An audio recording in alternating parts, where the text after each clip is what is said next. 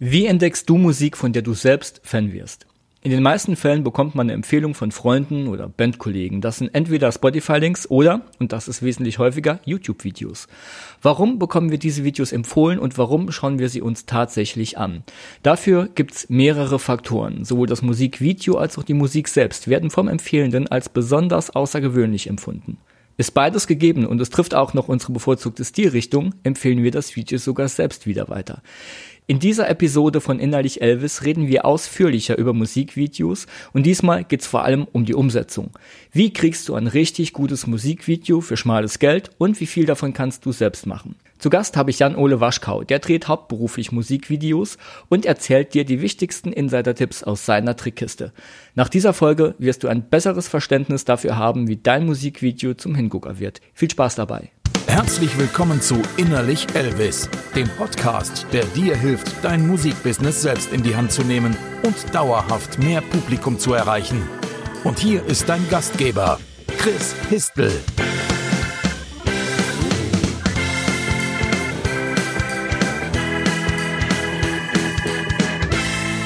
Herzlich willkommen zu einer neuen Episode des Innerlich Elvis Podcast. Mein Name ist Chris Histel und ich helfe Musikern und Bands dabei, mehr Reichweite aufzubauen und das richtige Publikum zu begeistern. Und zwar ohne sich dabei zu verbiegen oder massenkompatibler zu werden. In dieser Episode rede ich mit Videograf Jan-Ole Waschkau darüber, wie man gute Musikvideos kostengünstig umsetzt, ohne nachher ein langweiliges Standardvideo zu haben, das die Leute schon 500 Mal gesehen haben. Heute gehen wir detailliert in die Umsetzung und teilweise wird's auch richtig technisch. Es geht um Beleuchtung, Kameras und wie wir jemanden finden, der unser Video dreht. Dies ist der zweite Teil des Interviews mit Jan Ole. Solltest du den ersten Teil noch nicht gehört haben, dann hör den jetzt am besten zuerst. Den Link dazu findest du in den Show Notes. Viel Spaß jetzt mit dem Interview. Ähm, wir hatten es eben von Locations, die richtigen Locations zu finden. Da tun sich manche auch schwer damit. Wo drehe ich jetzt eigentlich? Ähm, dabei ist es finde ich dann nicht schwer, wenn man so seine eigene Hut ein bisschen kennt. Total. Also wenn man, wenn man sich in seinem Heimatort auskennt ähm, und gute Ecken kennt, dann kann man das auch gut machen. Ähm, man kann ja jeden Ort so aussehen lassen, oder fast jeden Ort so aussehen lassen, wie man es möchte. Wichtig ist, finde ich, immer, dass man nicht unbedingt immer erkennt, wo das ist, sondern dass es neutral ist. Ja, dass es ein Abbild, ein Beispiel ist, weil ähm, natürlich könnt ihr das so machen, dass es genau da spielt, weil das wichtig ist für die Story. Aber ähm, vielleicht, ja, wenn es einfach nur darum geht, dass sich zwei Leute treffen, äh, dann ist es eben nur wichtig, in welcher Szenerie ist das? Ist das in einer kleinen Vorstadt? Ist, ist, ist das in einer belebten Großstadt oder sowas? In einer Fußgängerzone oder, oder was weiß ich was?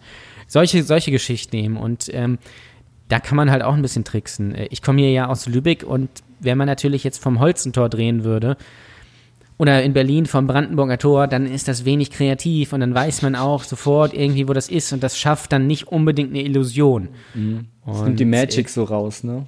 Ja, genau. Und mhm. äh, das, das sollte ja eigentlich nicht so sein, sondern du sollst dich ja in die Story fallen lassen. Wenn du jetzt einen Film guckst, dann weißt du auch klar, wenn du aus New York oder Los Angeles kommst, wo das gedreht ist, das ist logisch, aber wenn du jetzt hier aus Deutschland kommst, äh, dann weißt du trotzdem nicht, wo das ist oder wenn auch selbst wenn du aus dem Ort kommst, weißt du nicht, in welcher Ecke das ist.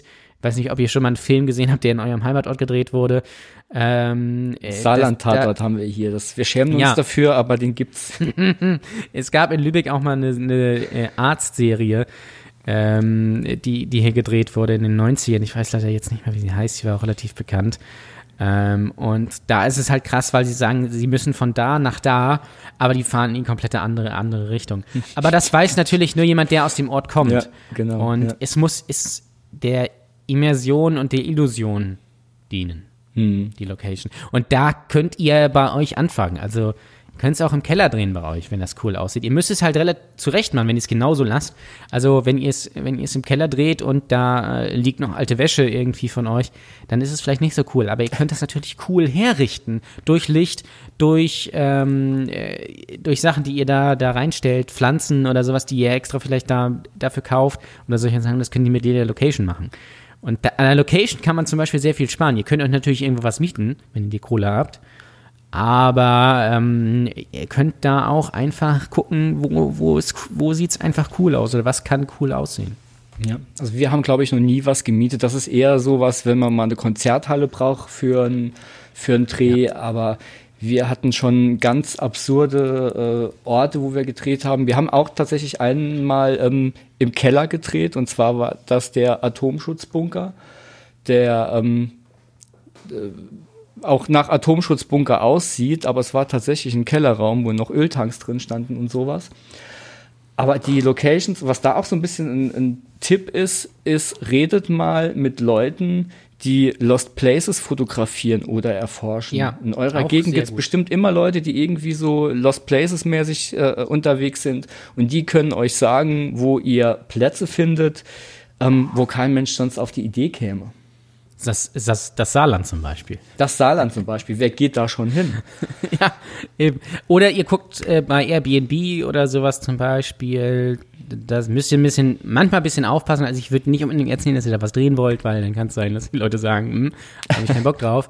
Ähm, aber Airbnb ist halt die A1A-Quelle zum Beispiel für Fotoshootings. Ja, also ähm, da findet man immer was. Und irgendwer hat kennt bestimmt jemanden, der irgendwie ein Haus hat, was genau passt. Ihr müsst, dann da ist, ist wieder das Ding, ihr müsst halt wissen, was ihr wollt. Wenn ihr nicht wisst, was ihr wollt und dann einfach nur sagt, ja, wir können das halt da drehen, ähm, dann wird es halt vielleicht am Ende schwierig. Äh, deswegen, wenn ihr wisst, was ihr wollt, ähm, wenn ihr zum Beispiel wisst, ich möchte ähm, äh, einen coolen Dachboden haben oder ich möchte in der Bar drehen und wenn ihr zum Beispiel in der Bar drehen wollt, dann wäre es doof, wenn ihr es bei euch zu Hause machen würdet. Das ja. als Beispiel einfach nur mal. Und da dementsprechend, wenn ihr wisst, was ihr wollt, dann könnt ihr eben auch danach handeln. Ja. Das ist auch so ein, ähm, also wenn du in der Bar drehen willst, ähm, dann, also auf das naheliegendste kommt man oft nicht, aber kontaktiert die örtliche Turnhalle, weil die meisten Turnhallen haben im Keller eine Bar. Oder, oder eine angeschlossene Kneipe oder Kegelbahn. Ja, genau. Und äh, da musst du dich noch nicht mal beim Kegeln filmen, aber wenn du wirklich eine Bar brauchst, und das sind so diese Kleinigkeiten, also da einfach ein bisschen um die Ecke mal zu denken, wo gibt's denn eine Location, die so aussieht wie das, was ich brauche. Genau, genau. Was, was die Illusion eben herstellt. Ähm, und selbst wenn ihr jetzt zum Beispiel, ähm, ihr braucht nur eine Szene an der Theke, dann dreht ihr halt die Szene da so an der Theke, dass man nicht sieht, dass es halt eine Kegelbahn ist, so. Aber und alles andere könnt ihr da, dann ja woanders drin. Ihr könnt es ja so auslesen lassen, dass es nicht da gedreht wurde. Ja, also, also, oder dass es eben woanders gedreht wurde. Ähm, also, beziehungsweise, nein, andersrum. Dass es so aussieht, als wäre es an einem Ort gedreht, aber es ist woanders gedreht. Das wollte ich sagen. Hm, ja, und verstehe, da gibt ja. es einfach so unglaublich viele Möglichkeiten. Man muss aber eben wissen, was man möchte, was man aussagen möchte. Ähm, äh, und dementsprechend kann man dann halt äh, handeln. Wenn ihr jetzt zum Beispiel äh, Death Metal macht und euch dann in, äh, irgendwo in die Berge in, in Bayern stellt, das wird tricky. Ja, da, da müsstet ihr da vielleicht sagen, okay, vielleicht ist irgendwie Dänemark oder, oder irgendwie sowas oder irgendwas Düsteres besser. Das ist jetzt ein einfaches Beispiel gewesen, aber das ist letztendlich das, was wichtig ist. Ja, ja, absolut. Ähm, Hast du viel mit Drehgenehmigungen am Hut? Musst du viel Drehgenehmigungen einholen für Location? Ich, äh, ich drehe immer da, wo es auch so geht. Auch wo so irgendwer geht. jemanden kennt. Ja. Aber man kann natürlich vielleicht, äh, wenn man jetzt draußen dreht, könnte man natürlich irgendwie mal eine Drehgenehmigung einholen oder ähm, auch sonst. Also da muss man auch immer dran denken, wenn man jetzt keinen Ort findet, wo es halt geht. Ja, also ich habe neulich in der Schule gedreht, da ging es halt, weil jemand äh, aus der Band äh, Lehrer an dieser Schule war. Mhm. Ja. Aber da kann man eben kreativ werden und ähm, dann eben gucken, wo es halt passt. Und sonst holt man sich halt eine Drehgenehmigung ein. Da muss man eben auch gucken, kann ich mir diese Drehgenehmigung vielleicht dann leisten oder probiere ich es an einem anderen Ort? Ja? Mhm. Fahre ich vielleicht auch in eine andere Stadt? Die sind auch, glaube ich, gar nicht so teuer. Also wir hatten einmal eine äh, reingeholt für einen Straßenzug, wo wir drehen wollten und ich glaube, die hat sogar gar nichts gekostet. Ja, ich, ja, der Straßenzug kostet meistens noch nicht. Da muss man einfach nur Bescheid sagen, sodass die Polizei zum Beispiel oder Ordnungsamt weiß, okay, hier wird heute irgendwie was gedreht. Wenn es absperren muss, dann wird es halt schwierig. Richtig, ähm, ja. Aber äh, das geht normalerweise, aber sonst halt, ähm, wenn du irgendwo drehen willst, dann eben fragen, Oder man kann natürlich auch den dementsprechende Kooperation anbieten, sodass man sagt, man erwähnt das dann irgendwie ähm, unter dem Video oder bedankt sich eben dafür oder sowas. Ähm, das geht auch. Hm. Ist ähm, die Statistensuche bei dir ein Thema? Weil meistens rekrutiert man ja irgendwie Statisten aus dem Freundeskreis. Hast du, arbeitest du da irgendwie mit einer Firma zusammen oder auch immer Freundeskreis?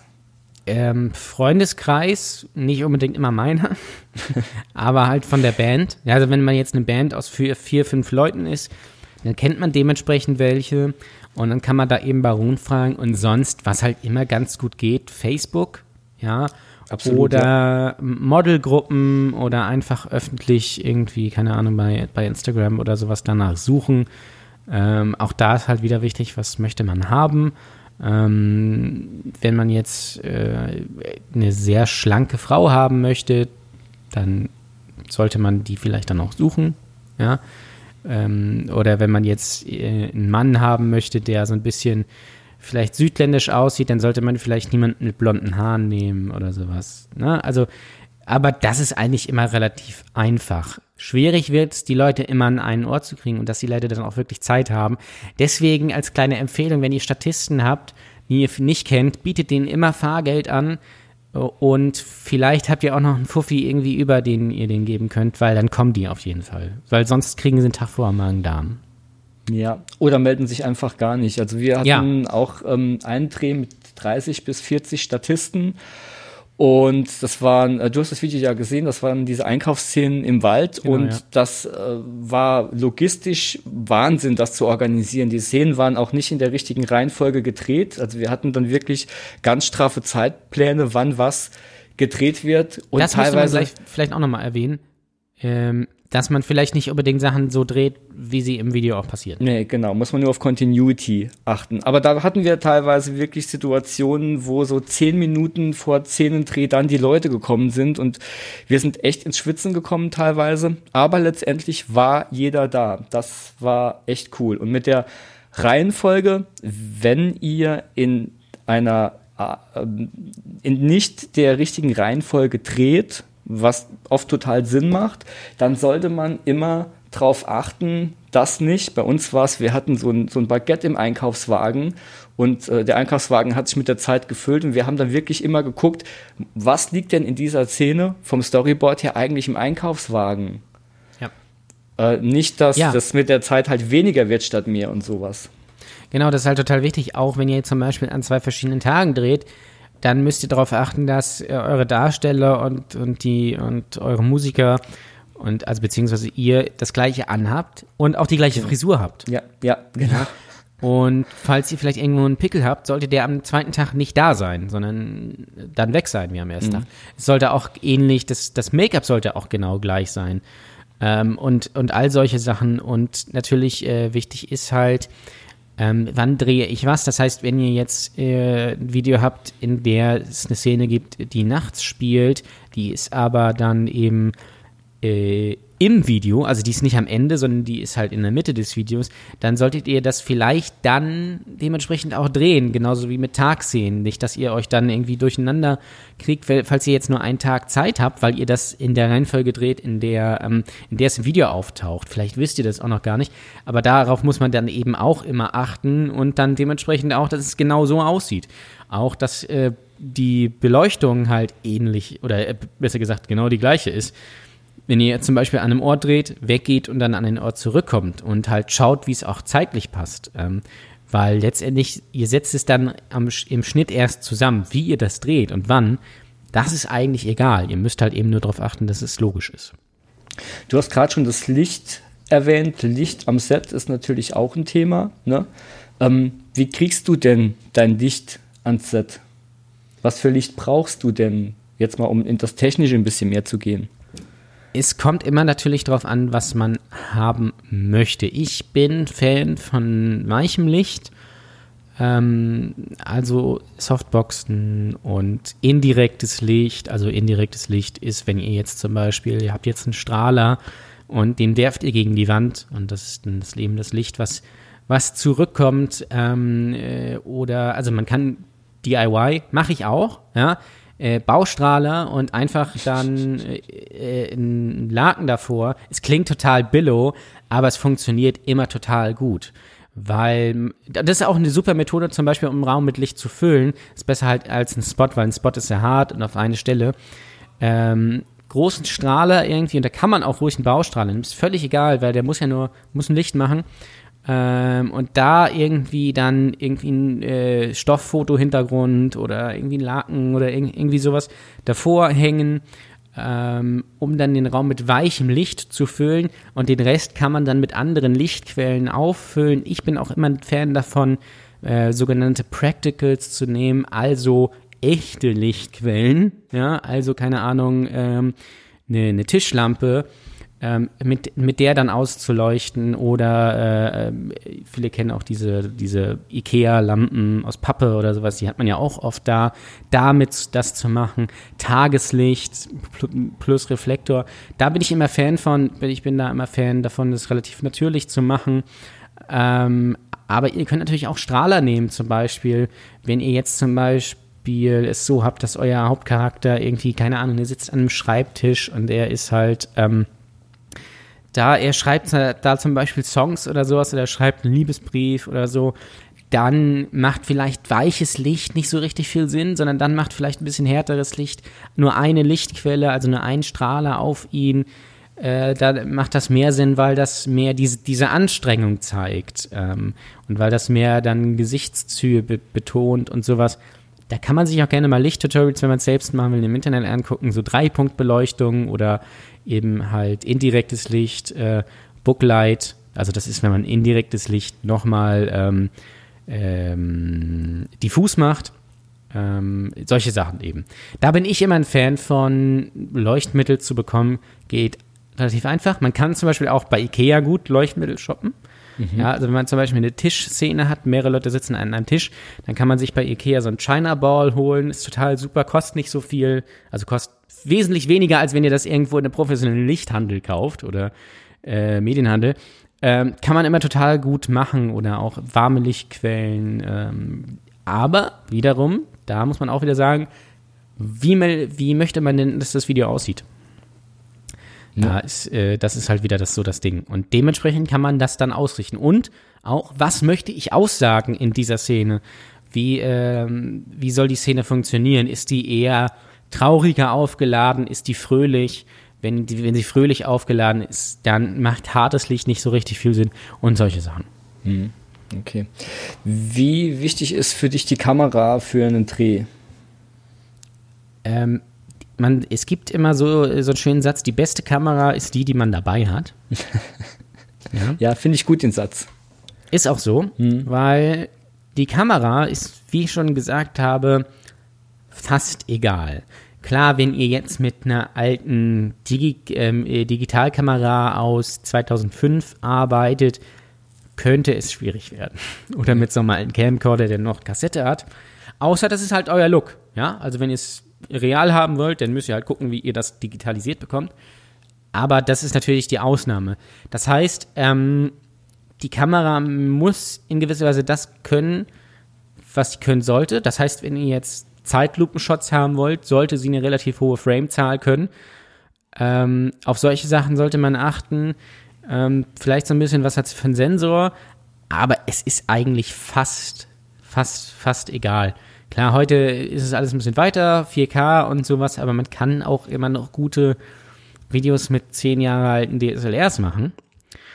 Äh, weil letztendlich dafür ist dann wieder entscheidend, was für ein Objektiv habe ich. Also wenn ihr jetzt, wenn ihr, also wenn ihr jetzt wirklich DIY machen wollt, und ihr wollt euch was leihen, äh, investiert euer Geld dann lieber in Objektive als in die Kamera, weil wenn ihr eine geile Kamera habt und ein scheiß Objektiv, dann nützt euch die Kam geile Kamera nichts. Ja? Andersrum ist es, äh, ist es was anderes als Objektiv und dann die Ausleuchtung und sowas, weil 1080p und 25 Frames können eigentlich alle Kameras und das ist letztendlich das, was man zumindest für narrative Sachen, also für Story-Sachen braucht für Performance-Sachen braucht man dann vielleicht mal höhere Framezahlen. Ähm, aber Kamera ist wirklich, ich würde sagen, ist das Unwichtigste eigentlich fast. Hm, ich glaube, das überrascht Natürlich, jetzt viele. Ja, ich weiß, ich weiß, dass das viel überrascht, aber Kamera ist wirklich das Unwichtigste. Natürlich ist, wenn ihr jetzt eine, äh, die Möglichkeit habt, um euch eine Red zu leihen oder sowas, oder ihr habt eine Möglichkeit, um eine Red zu leihen oder auf eine, auf eine größeren Kamera, die eine höhere Farbtiefe hat oder sowas, ähm, Mega oder höhere Mega, Megapixelzahl, wo das für Video nicht so entscheidend ist, ähm, die mehr Frames kann und mehr äh, Mbit hat und sowas, ist natürlich cool. Damit kann man natürlich bildqualitativ mehr rausholen. Ist klar, Hollywood-Filme werden jetzt auch nicht auf dem iPhone gedreht. Nicht nur, es gibt, glaube ich, einen, der auf dem iPhone gedreht wurde. Aber will sagen, ihr könnt auch ein gutes Musikvideo für eure Bedingungen ähm, auf einem iPhone drehen. Weil wir, wie gesagt, wir reden ja jetzt hier nicht über High-End-Produktion, sondern eher Produktion äh, im unteren bis mittleren Preissegment und eher auch eher so in der DIY-Geschichte. Ähm, und mhm. da ist die Kamera, ich würde sagen, das Unwichtigste von okay. allen. Ja. Aber jetzt nehmen wir doch mal an, dass wir haben jetzt eine ganz spezielle Anforderung. Das iPhone reicht nicht. Wir wollen ein bestimmtes Objektiv, wir wollen Zeitlupe drehen, brauchen eine hohe Framezahl und brauchen vielleicht auch noch einen Slider. Ähm, wie bekomme ich so eine Kamera? Wie bekomme ich denn dieses Equip und am besten kostengünstig? Ähm, kostengünstig wird meistens, wenn du wirklich viele Sachen hast, schwierig. Ähm, außer man kennt jemanden. Das ist klar. Man kennt jemanden, der im Bekanntenkreis irgendwie sowas hat. Ähm, der wird es aber vielleicht auch nicht unbedingt so verleihen. Ähm, es gibt aber Verleihe, die äh, relativ kostengünstig sind ähm, und die auch relativ viel anbieten. Da ist dann aber natürlich wieder die Frage, möchte ich das wirklich selbst machen oder, oder beauftrage ich eben für diesen Arbeitsschritt eben jemanden, der äh, vielleicht A sowas hat oder B auch an sowas rankommt, denn nicht alle Verleihe verleihen an jeden. Also es gibt Verleihe, die nur an ähm, Gewerbe verleihen oder halt nur, wenn du gewisse Anforderungen ja bestehst und sowas. Ähm, da wird es dann knifflig. Da ist aber auch wieder die Frage, was brauche ich? Momentan sind ja Gimbals ziemlich angesagt, weil die halt viel vereinen.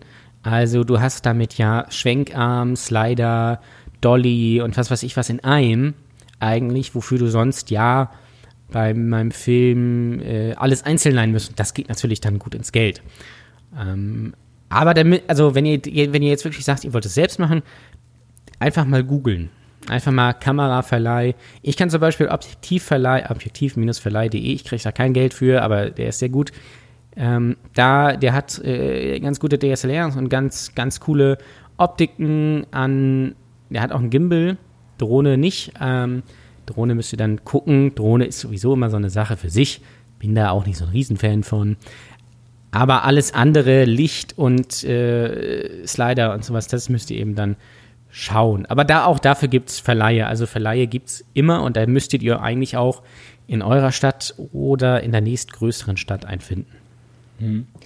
Ähm, was wir in der Richtung mal gemacht haben, das ist vielleicht auch so ein bisschen Geheimtipp für jemanden, der auch noch wen sucht, der das Video dreht und das Equipment braucht. Ähm, wenn ihr in eurer Stadt eine, eine Film-FH oder sowas habt, redet da mal mit den Studenten, denn die müssen ja Semesterarbeiten machen und abgeben.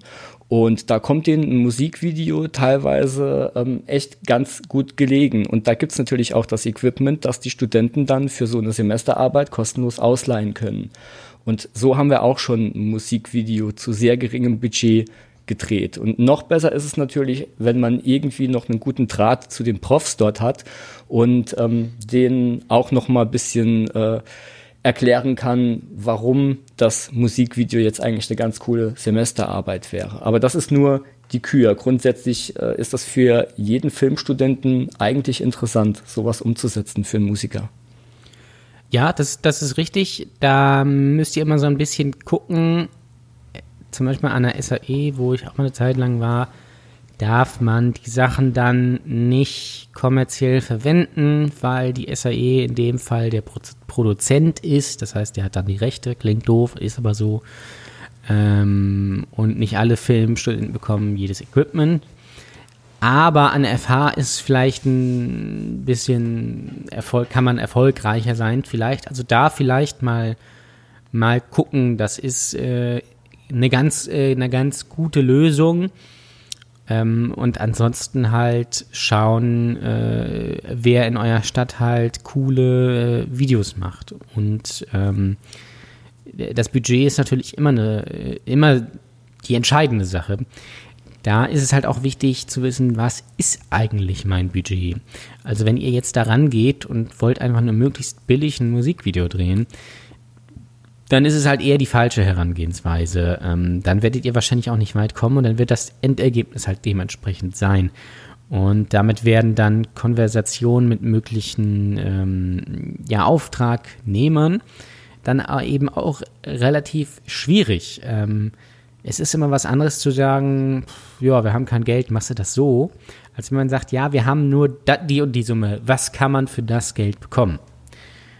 Und ähm, wie wir eingangs schon gesagt haben, es ist alles ein bisschen flexibler. Bei mir ist zum Beispiel so, ich mache halt auch die einzelnen Schritte. Also ich mache natürlich auch die ganze Planung, also von Regiekonzept bis äh, Schnitt und Color Grading und Abgabe und sowas. Aber ähm, vielleicht ist es auch so, dass äh, ihr zum Beispiel selbst drehen könnt oder selbst schneiden wollt. Und ähm, da biete ich zum Beispiel dann eben auch diese einzelnen Schritte an. Und das schlägt sich natürlich dann im Budget äh, oder dann besser gesagt in dem, was man letztendlich ausgibt, nieder. Weil klar, wenn man nur einen Arbeitsschritt bezahlen muss ähm, und äh, die anderen selbst macht, dann ist es natürlich äh, wesentlich entspannter. Dann kriegt man aber dann vielleicht auch was Cooles hin. Das würde man nicht hinkriegen, wenn man jetzt fragen würde, ey, kannst du das einfach mal umsonst machen? Oder ja, wir verlinken dich dann auch, weil das hm. lasst das bitte auf jeden Fall sein.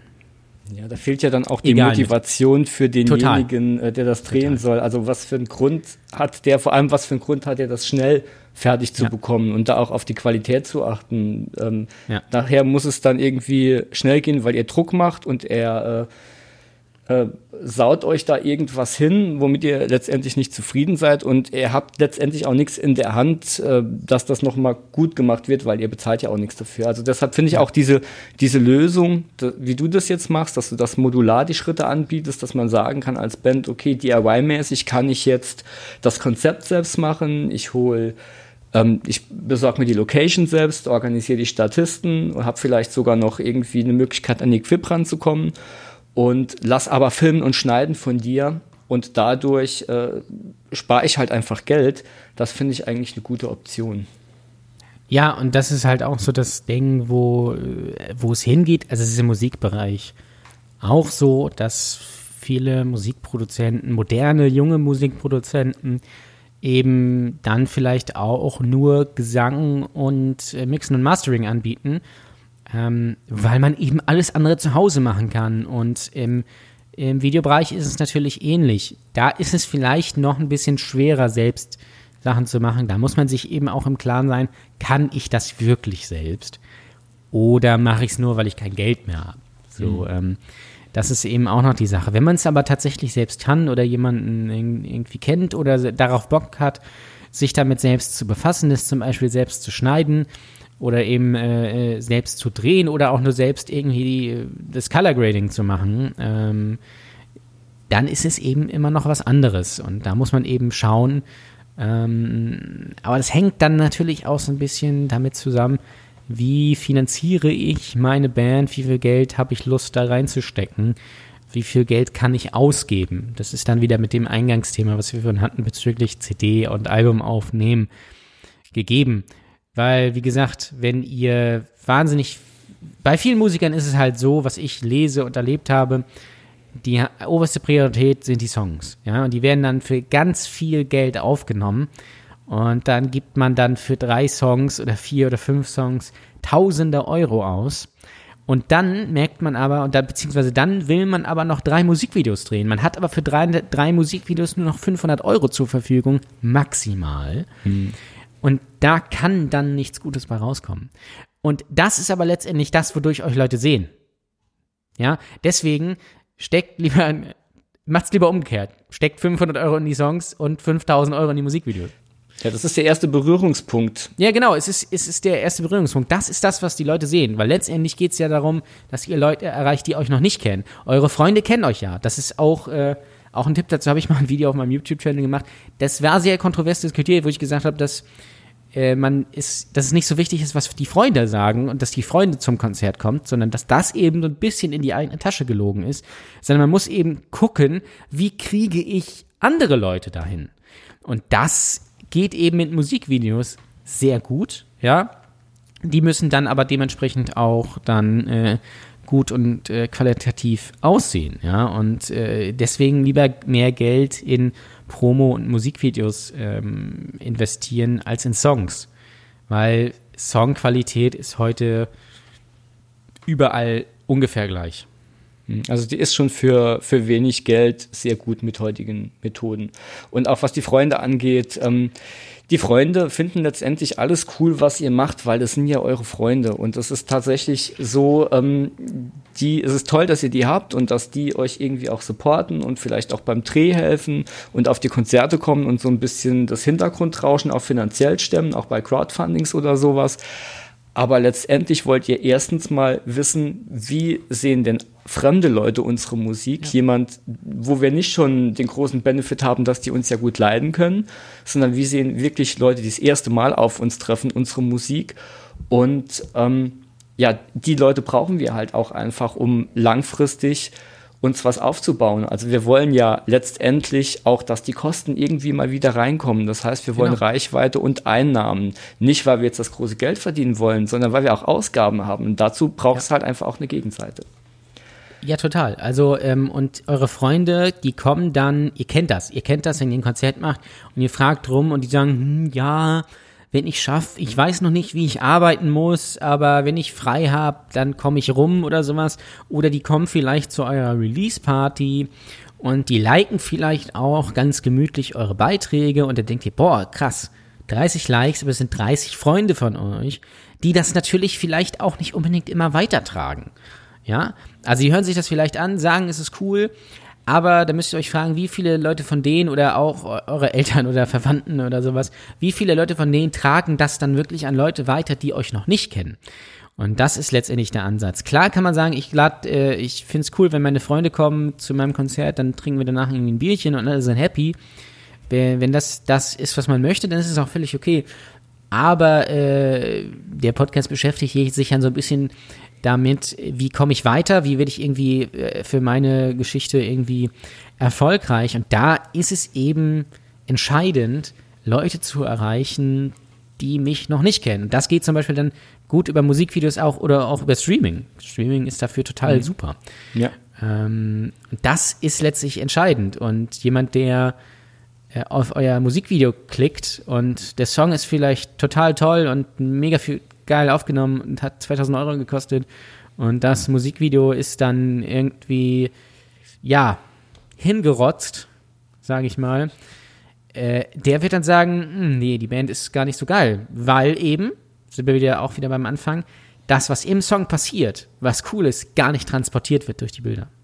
Weil die Emotion auch nicht ausgelöst ja. wird, also die Emotion auch genau. nicht verbunden wird mit dem Song. Und wenn man das aber schafft, eine Emotion zu verbinden mit dem Song und man hört den dann das nächste Mal irgendwo ohne das Video, hat man direkt die Emotion aber wieder, die genau. das Video ja. erstmal aufgebaut hat. Also das darf man tatsächlich nicht unterschätzen. Ähm, lass uns mal über Kosten reden. Mhm. Was kommt denn so bei einem Videodreh auf die Leute zu? Also gerade wenn sie jetzt zu dir kommen, sagen Jan Ole, ich brauche ein Musikvideo zum einen war die Variante, mach mal alles. Und zum anderen, wie, was wäre denn so die, die günstige Variante, wenn ich vieles selbst mache? Also, wenn man vieles selbst macht, kommt man schon ungefähr so mit 300, 400 Euro hin. Also, wenn ich jetzt nur einen Arbeitsschritt zum Beispiel mache. Ähm, ansonsten äh, würde ich sagen, und ist auch, glaube ich, ein guter Querschnitt, geht es so, wenn man jetzt sagt, Dreh, äh, Schnitt, also zwei Tage, äh, Dreh, beziehungsweise Dreh und Nachbearbeitung, also Schnitt und Color Grading, sagen wir mal, an einem Tag, ungefähr bei 600 bis 800 Euro. Ja, ist ja absolut okay. Also da ja. sollte man sich nicht scheuen, das äh, auch in Anspruch zu nehmen. Es geht natürlich dann immer noch, äh, also höher geht sowieso immer, das ist logisch. Ähm, aber wie kommt das zustande? Das kommt dann zum, zum Beispiel zum, dadurch zustande, ähm, äh, wie viele Tage dreht man? Ja, also es macht einen Unterschied, ob ich einen Tag drehe oder ob ich zwei Tage drehe. Dementsprechend ist auch die Schnittzeit, weil Schnittzeit ist ungefähr auch immer das, was man dreht. Also wenn man zwei Tage dreht, ist ein Tag nach Bearbeitung zu wenig. Da sind es dann eher zwei. Ähm, da ist dann auch immer äh, natürlich ein oder zwei Korrekturschleifen sind da dann auch immer mit eingearbeitet noch in den Preis. Dann ist natürlich die Frage, mit was drehe ich? Drehe ich mit eigenem Equipment? Dann ist es natürlich ein bisschen günstiger. Muss ich mir Equipment leihen oder leiht sich die Band das Equipment? Das kann man natürlich auch machen, dass ihr euch das leiht, ja. Also wenn ihr jetzt zum Beispiel mit einer Red drehen wollt, was gar kein Problem ist, ja, wenn ihr die Kohle habt, dann könnt ihr euch das leihen, plus äh, die Akkus dazu und die Objektive und alles sowas, ne? Aber muss man auch gucken, Red kostet halt auch am Tag nur der Buddy, also nur die Kamera ohne Objektiv, 800 Euro teilweise. Ist ein Schnapper, sage ich mal. ähm, aber wenn ihr das habt, ne, ähm, geht das natürlich. Aber auch wenn man sich andere Kameras leiht, was ich sehr gerne mache für, für Drehs, was man auch immer in Betracht ziehen sollte. Ich habe zwar gesagt, Kamera ist egal, ist auch so. Aber wenn man natürlich die Möglichkeit hat, sich eine bisschen bessere Kamera und ein paar Objektive zu leihen, dann macht das Sinn.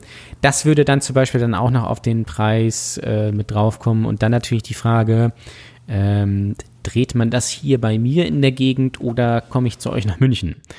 Also dementsprechend noch äh, Fahrtkosten, Fahrtkosten mal, ne? und sowas. Ähm, hängt letztendlich alles mit so ein bisschen damit äh, zusammen, was möchte ich, ja, und was, was habe ich, was kann ich letztendlich, was kann ich letztendlich ausgeben normale Musikvideos, ich, also 600 ist schon sehr wenig, also da muss man schon sehr viele Abstriche machen. Es geht, glaube ich, so eher so ab 700, 800, also ungefähr los. Äh, normale Musikvideos, die so ähm, in dem Bereich gedreht werden, so wie es so immer passiert, bis ungefähr 2, 2,5 ungefähr. Mhm. Aber dann hat man schon so einen Brummer an Musikvideos. Dann hat man schon, dann hat man schon was Geiles, ja. Hm. Mit, mit 800 Euro hat man natürlich auch was Cooles. Das will ich jetzt hm. nicht, nicht sagen, dass man damit jetzt nichts Geiles hat.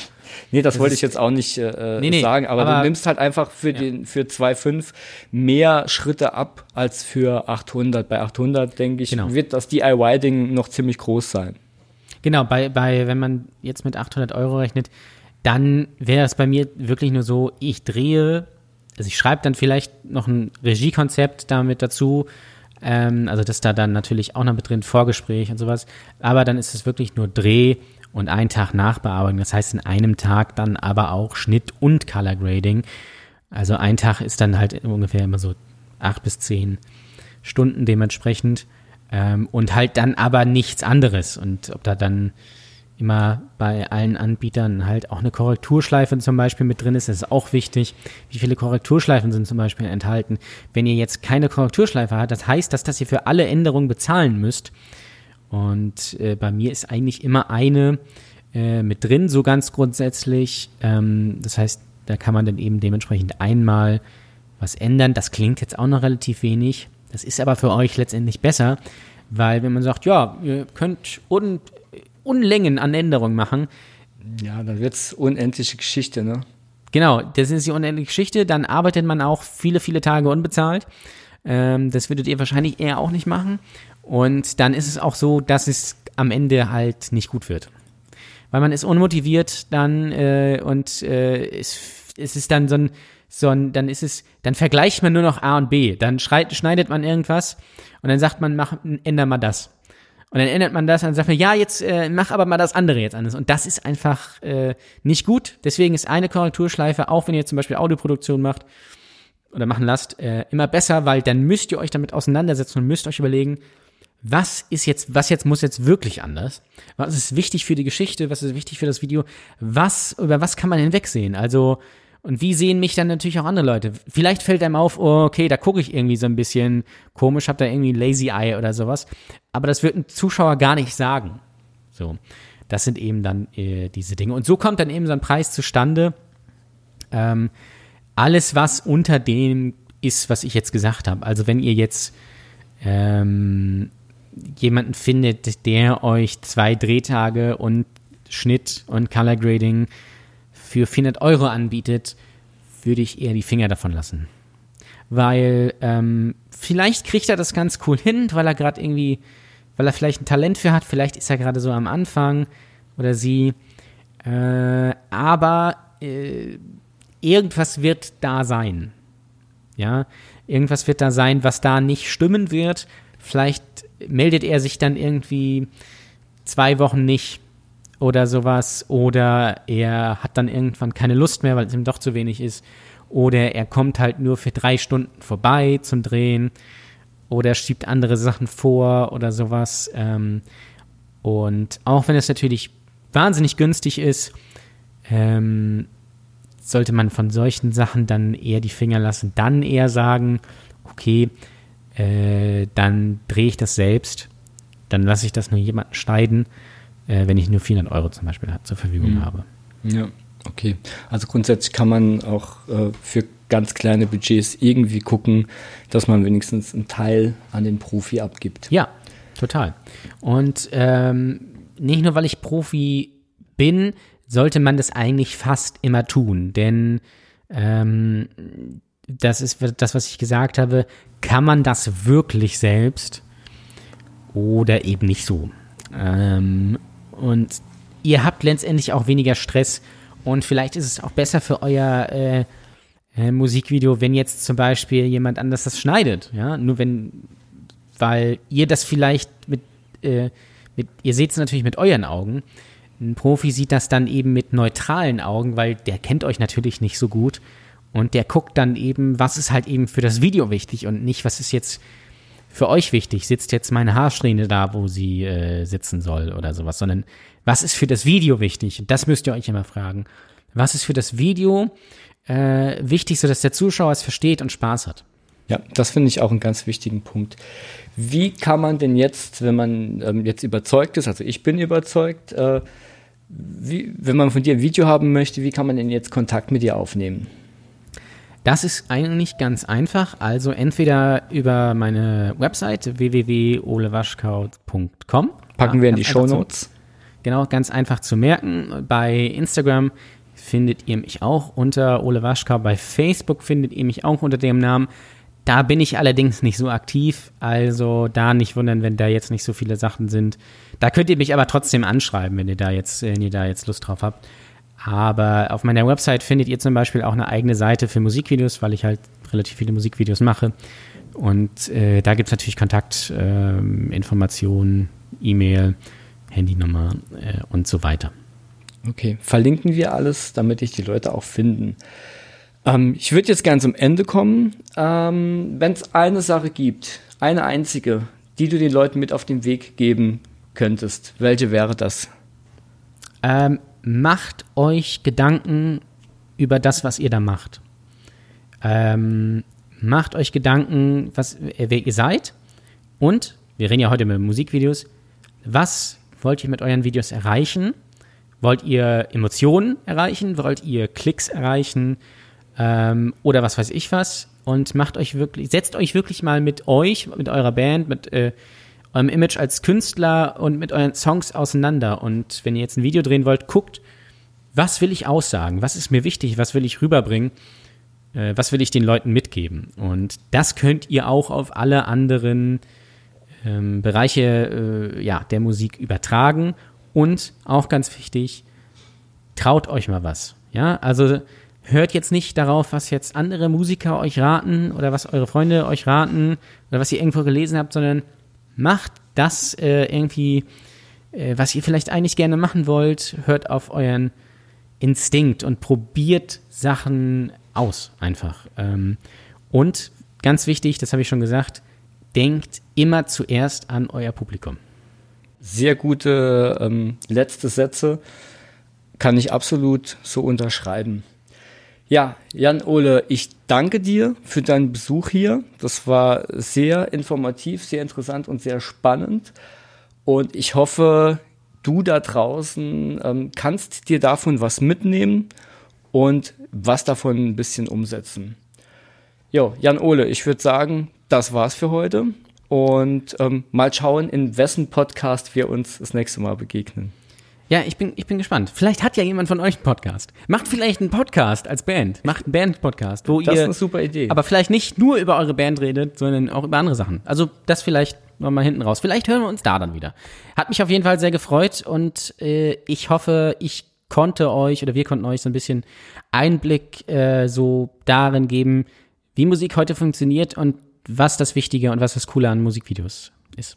Dann macht's gut und bis zur nächsten Episode. Ciao. Das war der zweite Teil des Interviews mit Jan Ole. Wenn du aus dieser Episode nur eine Sache mitnimmst, dann, dass du mit einer kreativen und außergewöhnlichen Idee auch dann ein Hingucker-Video produzieren kannst, wenn du nur ein kleines Budget zur Verfügung hast. Wenn dir der Podcast gefallen hat, dann gib mir doch eine 5-Sterne-Bewertung bei iTunes. Wie das genau funktioniert, zeige ich dir in den Show Notes. Viel Spaß beim Planen und bis zum nächsten Mal. Dein Chris.